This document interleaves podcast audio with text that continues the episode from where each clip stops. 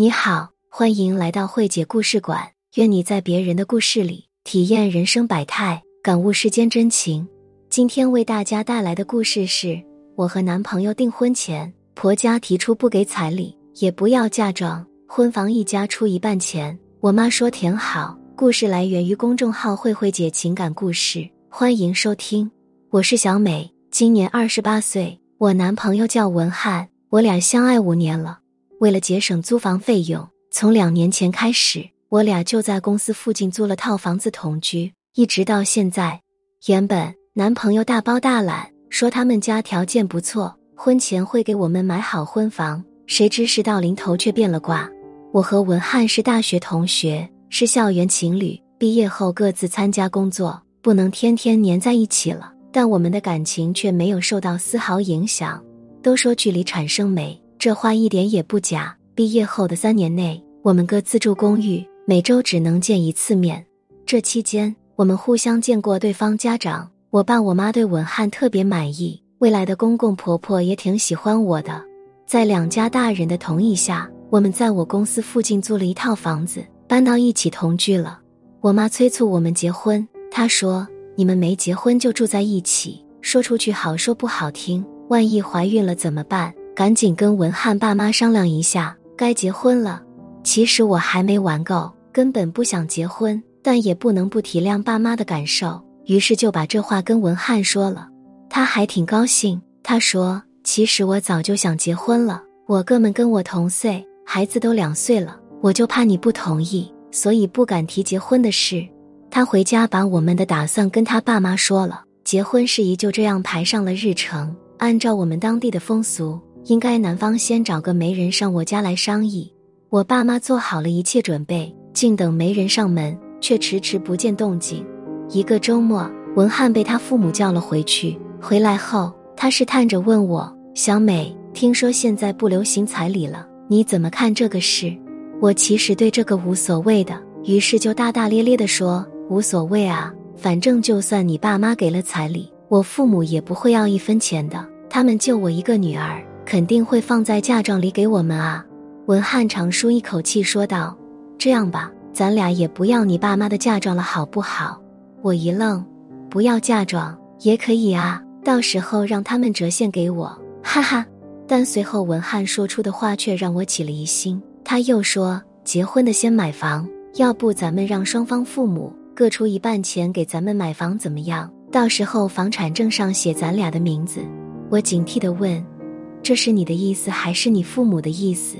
尽管他没承认，但我知道这就是他父母的意思。我没说行，也没说不行，只说回家跟父母商量一下再说。等我把这些话跟我爸妈一说，我妈当场就气笑了。不要嫁妆，也不给彩礼，婚房还一家一半，填好，填好。没等我开口，我妈就下了通牒：从今天起，不要再跟文翰见面。他们家这事根本就没拿你当回事。原本如果他们不弄这些幺蛾子，我打算不管他们家出多少彩礼，我和你爸都会给你买辆三十万的车当嫁妆，再陪嫁给你二十万现金。现在看来没必要了。我不明白为什么我妈大要动肝火，傻不拉几的凑在我妈面前问：“妈，现在他们说不要嫁妆，那加上二十万现金，不也五十万吗？”你就把这钱拿出来给我们买房不就行了？咱们这个小城，一百万买套房足够了啊！我妈摇头说：“不一样，买房本来就应该是男方的事情。再说，我主动给跟他们提出来要，根本就是两码事。他们想得到美白的一个儿媳妇，还有半套房子，世上哪有这么便宜的事？”我也在脑子里迅速思索：对啊，啥都一人一半的花。那我如果生一个孩子，该姓谁家的姓呢？我妈接着说：“他们家现在要求的这么公平，那是不是将来以后你生下孩子，让文翰喂奶呢？家务呢，也一人一半嘛？女人在家庭里付出的一定会比男人多，怎么公平？对哦，我瞬间就被洗脑了。别看文翰对我好，但他却从来不干家务，在我们的租住的地方，洗衣服、打扫卫生基本都是我在干。”结婚后他能好到哪儿去？我妈看我若有所思的样子，又继续说：“还有谁也不知道意外和明天哪一个先来。别看你们现在好好的，万一有个意外呢？万一你们走不到最后，要离婚的话，房子给谁？再卖了，一人分一半钱吗？这不是瞎折腾吗？虽然我平时大大咧咧的，但我妈的话我却实实在在听在了心里。晚上，我给文翰发了一条短信：我已经打定了主意，房子只能你家买，不管你们出不出彩礼，我爸妈都会给我陪嫁。如果你爸妈不退步，咱们就分手。一条腿的蛤蟆不好找，两条腿的人遍地都是。